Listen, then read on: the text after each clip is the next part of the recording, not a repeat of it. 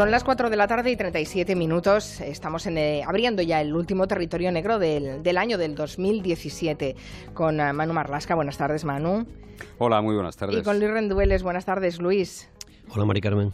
¿Estáis los dos en Madrid? Eh, no, no, yo estoy en Asturias. Ah, estás en, en Asturias. Vale, es, en esta... afortunadamente ya me extrañaba. es muy raro que esté Pero Luis sonaba por aquí. tan bien Luis que parecía que lo tuviéramos al lado. Digo, anda, si estará también en Madrid. No, o sea, se ha ido a casa. Es que, claro, estas fechas son, son delicadas. Bueno, agradecemos que te hayas acercado a la emisora en, en Asturias. Es más Eh, fácil en Asturias que en Madrid. ¿eh? Sí, Voy por supuesto. Está Claro. más cerca, más céntrica seguramente, ¿no?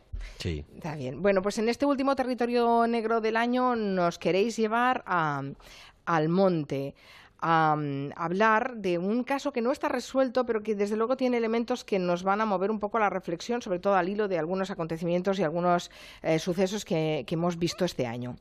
Vamos a hablar de- del asesinato de una niña, se llama María Domínguez Olmedo, eh, tenía ocho años, ¿verdad? Ocho años. Y su padre, Miguel Ángel Domínguez, eh, fueron asesinados en su casa de Almonte, en Huelva, el 27 de abril del 2013. Son dos asesinatos, como decíamos, que están sin resolver desde que el jurado declarara no culpable a Francisco Medina, que es amante de la madre de la niña y el único acusado. Medina está en libertad, sigue en el pueblo y es la otra víctima, la madre de la niña, la que ha tenido que irse de Almonte. Vamos a hablar de lo que está ocurriendo no solo en Almonte, con mujeres que denuncian delitos o agresiones, de cómo grupos de vecinos en la calle o en redes sociales las acosan, las insultan a ellas y a las víctimas. Vamos a, si- a situar este doble crimen de, de Almonte, ¿no? Vamos a empezar por el principio. Supone que eh, ahí están eh, Miguel Ángel Domínguez y están su hija. Alguien entra en esa casa, lo apuñala a él y a la niña. Es la noche del 27 de abril del 2013. Así fue, así fue. Los abuelos encontrarían luego los cuerpos de las dos, de las dos víctimas. La cría, la niña María, tenía 104 puñaladas en su cuerpo y el padre Miguel Ángel tenía 47 puñaladas. El asesino no había forzado la puerta, tampoco se había llevado dinero, ni siquiera 290 euros que había en una hucha abierta que estaba abierta en la casa. A través de las paredes, eso sí, los vecinos que vivían puerta con puerta escucharon, contaron luego a la Guardia Civil que habían escuchado una discusión entre dos hombres, los- así los definieron ellos, dos hombres ambos españoles y con acento del pueblo, con acento de Almonte, de Huelva. Uno de ellos, posiblemente el padre de la niña, increpaba al otro y le decía, ¿qué haces? Lárgate de aquí, que me tienes harto, lárgate, lárgate, aléjate de mi hija. Los vecinos también contaron a la Guardia Civil que a través de las paredes oyeron decir a la niña, en principio con una voz eh, asustada, no, por favor no, y luego con una voz ya mucho más bajita, papi, papi. La Guardia Civil inicia entonces las investigaciones y mm, es evidente que busca algún conocido del padre y repasan, como suele pasar en estos casos, la vida de toda esa familia. Sí, miran ese primer círculo del que hablamos muchas veces y encuentran que la mujer del hombre, de la víctima y madre de la cría, es una mujer que se llama Marianela Olmedo. Se había marchado de la casa apenas 29 días antes de los crímenes. La mujer había empezado una relación con otro hombre del pueblo, con un hombre llamado Francisco Medina, que como ella y como su marido, como la víctima, trabajaba también en el Mercadona del Monte. Medina dejó a su novia y Marianela se fue de la casa familiar. Ambos estaban buscando piso para iniciar una nueva vida en común. La mujer, eso sí, quería que su hija siguiera teniendo una buena relación con su padre, porque él era un buen padre y la niña y él se querían mucho, y ella misma seguía viéndose con frecuencia con su exmarido, se pasaba por su casa, le ayudaba en las tareas del hogar, le llevaba ropa, y todo esto, toda esta buena relación, pues desataba, según contó ella, la furia y los celos de su nueva pareja. El caso es que tras descartar otras líneas de investigación y otras personas, se detiene al novio de, de- esta mujer. Mm, Dos testigos le han visto por el pueblo con su coche a la hora de los crímenes y sobre todo se encuentra su ADN en tres toallas de la casa de, de Almonte. ¿no? El, el hombre cuenta al juez que no había estado allí en los últimos tres años. Sí, y 14 meses después de los asesinatos, el juez ordena que Francisco Medina vaya a la cárcel hasta que se celebre el juicio. El hombre, el vecino, sostenía, siempre ha sostenido su inocencia, pero parecía que la prueba del ADN le iba, le iba a condenar, o por lo menos le señalaba. Mucho más cuando los peritos eh, eh, designados por el juez explicaron que el ADN era esencial, es decir, había mucha cantidad de su huella genética y que no estaba mezclada con la de la madre de los niños en las tres toallas donde el asesino, y eso sí, sí se demostró, se limpió de sangre tras cometer los crímenes. Medina pasó casi tres años en prisión y finalmente el pasado mes de octubre se celebró el juicio contra él, el- con él sentado en el banquillo por los dos asesinatos. El jurado finalmente le declaró no culpable, entendieron que no había quedado probado que fuera el asesino. El abogado de Medina presentó un informe de otros peritos diciendo que su ADN, el ADN de él, pudo llegar hasta allí porque había tenido relaciones sexuales con la mujer en el coche y que ella luego había ido a la casa familiar a ducharse y se había limpiado con esas toallas. Supongo que cuando se declara no culpable a alguien es porque no se han encontrado mm, pruebas solventes que lo condenen, ¿no? El jurado entiende que no es suficiente con lo que hay, eso es. o sea, no es que lo exculpe totalmente, sino que simplemente no tienen datos como para culparle de, que no hay material probatorio suficiente y a la hora de contestar lo que se llama el objeto del veredicto, las, preguntas, en esas preguntas, eh, para antes de elaborar un veredicto, el juez, el presidente del tribunal, les lanza una serie de preguntas y en ese objeto del veredicto ellos no vieron que no había suficiente material probatorio. Por tanto, el hombre queda en libertad, eh, vuelve a su casa de Almonte y aquí empieza o, continúa pues otro tipo de, juicio que es el del, el del tribunal popular, digámoslo así, ¿no? El, del, el de la gente del pueblo, el juicio social. Sí, Francisco Medina regresa a su casa en noviembre, en efecto. Ya antes de que se cometieran los dos asesinatos era un tipo muy integrado, un tipo conocido, era costalero de la Virgen del Rocío, pertenece a una familia muy conocida, muy respetada en Almonte. A la puerta de su casa, cuando sale de prisión, le esperan casi mil vecinos de Almonte que siempre han defendido su inocencia. Le jalean, incluso hay un, hay un vídeo en YouTube, le suben a hombros para, para meterlo en su casa. Un reportaje que publica la compañera Vanessa Lozano en esta semana en la revista Interview recoge cómo todavía ahora los vecinos le siguen parando por la calle para darle un abrazo y desearle muchos ánimos, después de esos tres años de cárcel que te decía Manu. Aseguran algunos, porque Almonte es el pueblo de la, de la Romería del Rocío, que ha sido, lo dicen así, que ha sido la Virgen del Rocío la que ha protegido a Medina y le ha ayudado a demostrar su inocencia. Vaya, son palabras mayores. Eh, es un hombre inocente, mientras no se demuestre lo contrario, mm, por supuesto, pero bueno, mm, en fin. Eh, ¿Y qué ocurre en el pueblo con la madre de la niña asesinada, con la que fue su amante, con Marianela? Pues de momento ella se ha tenido que ir del pueblo, se ha tenido que marchar de Almonte. A ella no parece que haya recibido la ayuda ni de la Virgen del Rocío ni de ninguna otra virgen. Los asesinatos de su hija y de su marido hicieron que todo el pueblo supiera, averiguara que había sido infiel con otro hombre. Y algunos eso pues todavía no lo han perdonado. Ella lo dice así, lo dice textualmente. Si eres mujer y has sido infiel, te despellejan y te apedrean aunque hayan matado a tu hija. Lo que te dice Manu no es una forma de hablar, ni siquiera una exageración, porque vamos a leer algunos mensajes que ha venido recibiendo la mujer, madre, insisto, de una niña asesinada, de un marido, que ha denunciado ya a ocho personas ante la Guardia Civil. Recordemos que alguien del pueblo mató a su hija y a su marido. ¿eh? Y le escriben cosas como Maldita zorra, encubridora del verdadero asesino, muerte a la que se lo merezca, se refieren a ella, claro, no al pobre que murió por venganza, es una sucia. Bueno, sí, claro, están haciendo un juicio, un juicio paralelo, es, evidente, pero eh, que ella haya sido infiel a su marido eh, no, no, justifica que lo hayan matado a él, también a su hija María de ocho años, en cualquier caso ella también es víctima, ¿no? Bueno, en pero, este caso. pero así no lo ven algunos en el pueblo. ¿eh? Durante el juicio por la muerte de su hija y de su marido, la cosa todavía fue peor. Marianela cuenta que una jauría de personas, así los llama ella, como una jauría, jaleaba a favor del acusado a las puertas de la audiencia de Huelva jornada tras jornada, sesión tras sesión del juicio. El abogado defensor de Medina trató de sugerir que la mujer no sufría tanto como ella estaba diciendo y apuntó lo que circulaba por el pueblo, por Almonte días atrás, que la mujer pues se iba al gimnasio, había estado con dos amigas tomándolo en la terraza de un centro comercial y que incluso, y lo ponía de relieve, hasta se había apuntado clases de salsa. Sí, ya veo por dónde vais, porque estos son también comentarios que se hicieron en el caso de, del juicio de la manada, por ejemplo, ¿no? Pero a ver, eh, la esposa y madre de, de, dos víctimas de asesinato, bueno, estamos hablando de cuatro años después, puede rehacer su vida.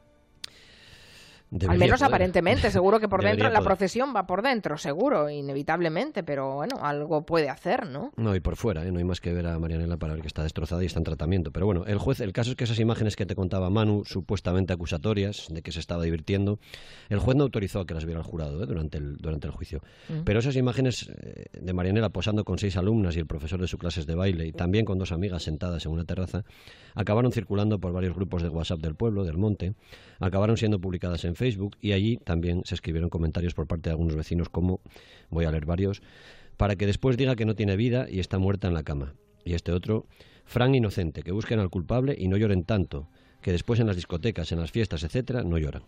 No debería hacer falta explicar esto porque, lógicamente, tiene derecho a dar clases de salsa, de tango, de lo que le dé la gana. Pero Marianela Olmedo, que ahora tiene 41 años, lleva un tratamiento psicológico desde que asesinaron a su hija y su exmarido. Que se autolesionaba, se golpeaba a sí misma y que dos años después de los crímenes y por recomendación de su psicóloga, es cierto, se apuntó a clases de baile dos veces por semana, seguramente como parte de la terapia para, para superar eso. Entiendo por lo que estáis contando que a Francisco Medina, que inicialmente fue acusado de esos crímenes, aunque fue declarado no culpable en juicio, a él no le dicen nada ni no hay ninguna mm, persecución de su vida, ¿no? La mayoría del pueblo, ya te, ya te hemos contado, que incluso se paran a abrazarle y más de mil personas le metieron en su casa después de salir de prisión. Vale, o sea que en cierto modo se ha juzgado y condenado a la mujer que ha perdido a la hija y al marido. Sí, así es. ¿eh? Lo cierto es que la mujer, ella misma, Marianela, al principio defendió la inocencia de, Medina, del que era entonces su pareja, aunque meses después fue convencida, fue siendo convencida por las pruebas que se iban encontrando, especialmente ese ADN, y también porque la Fiscalía, el representante del Estado y los sucesivos jueces que han sido encargados de este caso rechazaron poner en libertad a Medina hasta cinco veces en tres años. Marianela lo explica así. Quienes creen que su antiguo amante es inocente de los asesinatos le apedrean por haberla acusado de los crímenes. Y quienes piensan que es culpable de los asesinatos, que también los hay, ¿eh? y esto es mucho más terrible quizás, la acusan a ella de haberle provocado, de hacerle tener celos que habrían sido el móvil para que Medina asesinara a su exmarido y a la hija. Otro de los mensajes que se han escrito refleja muy bien este veredicto popular, vamos a llamarle así.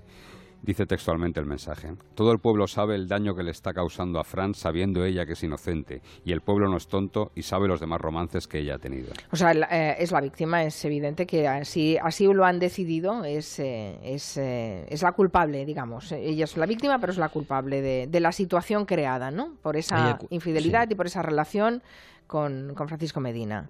Ella cuenta que se ha sentido un poco como la víctima en ese sentido de la, de la agresión de la manada en San Fermín, ¿no? en, Pamplona. Mm. Que está viendo y ha ido viendo al sospechoso aplaudido, como el pueblo le aplaude, mientras ella la han investigado y la insultan. Y el caso es que ha acabado yéndose del pueblo, del monte, se ha ido incluso de la provincia de Huelva, ahora vive en otra, en otra provincia de Andalucía. Su abogado, Luis Romero, ha recurrido al veredicto del jurado, ha pedido que se repita el juicio con un nuevo jurado por los dos asesinatos. El Tribunal Superior de Justicia de Andalucía o finalmente el Tribunal Supremo decidirán si hay juicio o si Medina es finalmente y definitivamente inocente. ¿Se puede repetir el juicio? Sí, depende del Tribunal Superior de Justicia de Andalucía. Lo hemos visto en casos como el de Rocío Barinkoff, etcétera. Sí, sí, sí, se puede repetir.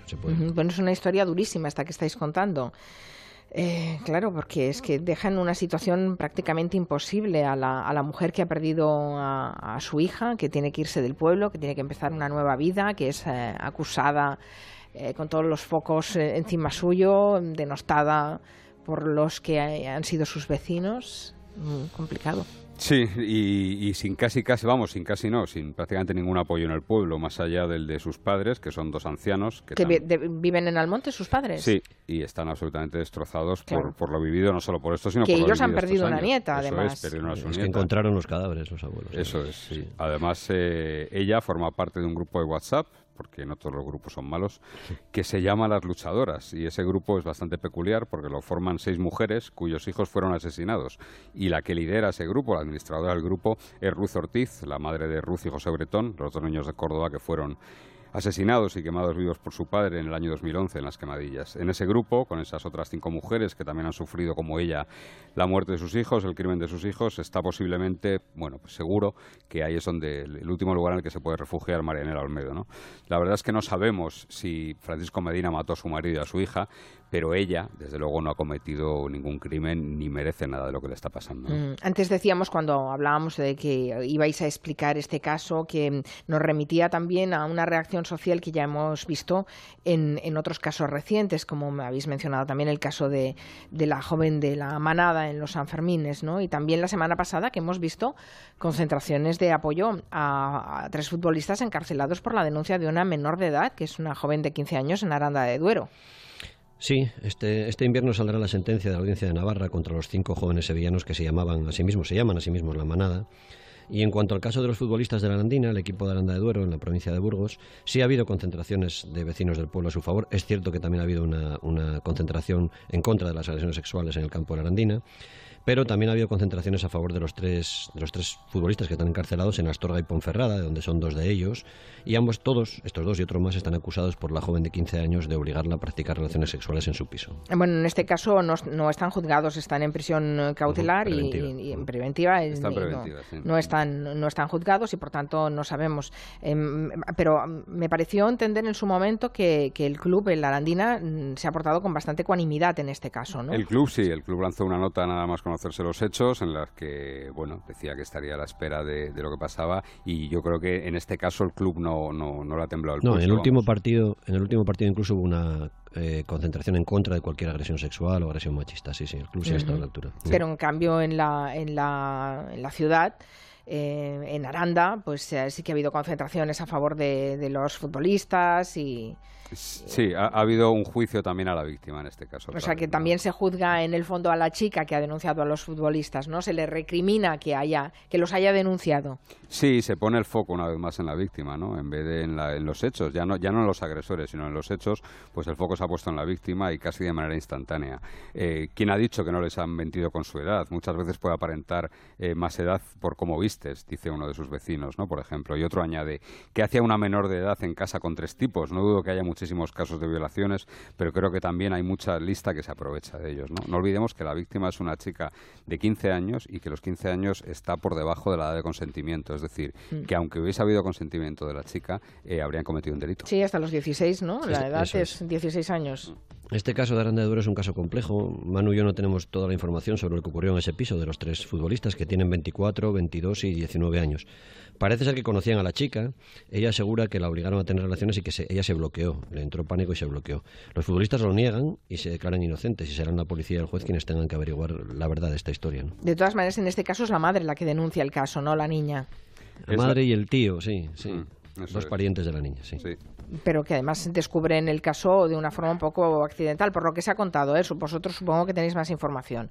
Lo cierto es que no tenemos mucha más información. Sí que es verdad que, que es la madre la que acude a denunciar porque lo comenta con la cría y después la cría se la toma declaración y se ratifica en su declaración y no vamos a olvidar algo ¿eh? eh la medida de la prisión preventiva, la prisión eh, que, es, que decretó la juez sobre ellos, no es una medida que se tome a la ligera por mucho que se piense que sí. ¿eh?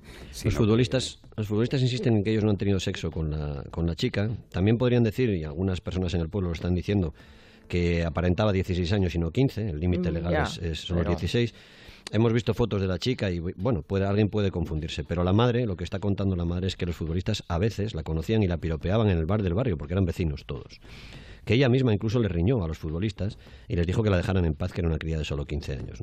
Y pese a este detalle, que no es menor, la cacería contra la denunciante ha comenzado y su abogado ya está diciendo, ya está resignándose a que tanto la chica como su madre vayan a tener que abandonar Aranda de Duero. El otro día fue la madre a, prestar declaración y creo que ya le esperaban también en la puerta de los juzgados para sí, Cuando venía a Asturias la semana pasada, en La Nueva España y en El Comercio, que son los dos periódicos de aquí, venía el caso de un abogado eh, que defendía a un acusado de violación, la semana pasada, insisto, eh, en Asturias, y decía que la víctima no sería tanta víctima cuando había ido al juicio con, falda. ¿no? Quiero decir que estamos en ese nivel y es mucho más, mucho más habitual. Una cosa es la estrategia de defensa. que por, exacto, es lo que te iba a decir, ¿no? Que se utilice como estrategia de defensa, bueno, puede ser eh, moralmente discutible, pero en cualquier caso los abogados defensores eh, intentan eh, jugar con todas las cartas que, que, tengan a mano. Pero que la gente del pueblo ya haya dado su veredicto y que siempre sea culpabilizando a la víctima cuando hay una agresión sexual por medio, francamente. Además, sobre todo, si animamos a denunciar todas estas cosas, los malos tratos, las agresiones, no podemos luego lapidar. Por lo menos hay que esperar a ver qué pasa, ¿no? si no, las, todos los, todas estas campañas de animar a denunciar a la gente no sirven porque el que, muchos de los que denuncian son lapidados. Claro. Eh, me decís que la chica tenía 15 años, está por debajo de la edad de consentimiento de cualquier relación sexual eh, entre adultos. ¿Qué, castigo tiene eso? Pues de dos a seis años de prisión es lo que el Código Penal establece para quien eh, mantenga relaciones sexuales, para que un adulto que mantenga relaciones sexuales con menor de 16 años. O sea, en el caso de que no se pudiera mm, probar que fue forzada o que fue el simple hecho de haber mantenido relaciones sexuales con ellas llevaría pena. Sí. Solo hay una excepción que es eh, si ellos tuvieran una madurez eh, psicológica, digo los hombres, mm. psicológica o mental similar a la de ella, en lo cual no parece probable en un futbolista de 24 años. Es decir, si, si hubiera habido sexo, aunque fuera con consentimiento de ella expreso, es entre dos y seis años de prisión. No me saco de la cabeza a la pequeña María, esta niña de ocho años del crimen en Almonte, porque una niña tan pequeña, habéis dicho 104 puñaladas. sí, sí, sí, una persecución además. Sí, luego además el asesino eh, lo que decían los psicólogos de la Guardia Civil es que el asesino la conocía porque esto, y esto es muy típico en los asesinatos, le tapó la cara con, con una manta para no ver la cara después. Lo que demostraba que era alguien cercano. Esa era otra de las teorías. Y lo, cierto es que una vez agotada la vía de investigación de Medina, del, del, que fue detenido, y en este caso participaron agentes de la Unidad Central Operativa, es decir, que no lo hizo cualquiera, ¿eh? este, la resolución de este crimen, pues claro, ahora otra vez se supone que tendrían que empezar una nueva investigación, pero si la única vía que tenían era esa, pues difícilmente, ¿no? Se me antoja muy complicado que, sea un crimen que se pueda resolver. Qué barbaridad. Bueno, hemos acabado un poco con mal cuerpo ¿eh? este, este año de, la crónica de sucesos, que ya es lo que tiene el, territorio negro, es bastante negro en general, pero... El martes te pongo villancicos para que sí. no... villancicos serán negros también. villancicos sangrientos. Para que se os quede mejor. Bueno, cuento crímenes, pero con villancicos, no pasa Está bien, nada, está bien. Bueno, feliz año. Feliz, yo encantada de la vida. Pues feliz año a los dos, Luis Rendueles, Manu Marlasca. Hasta la próxima. Adiós. Adiós.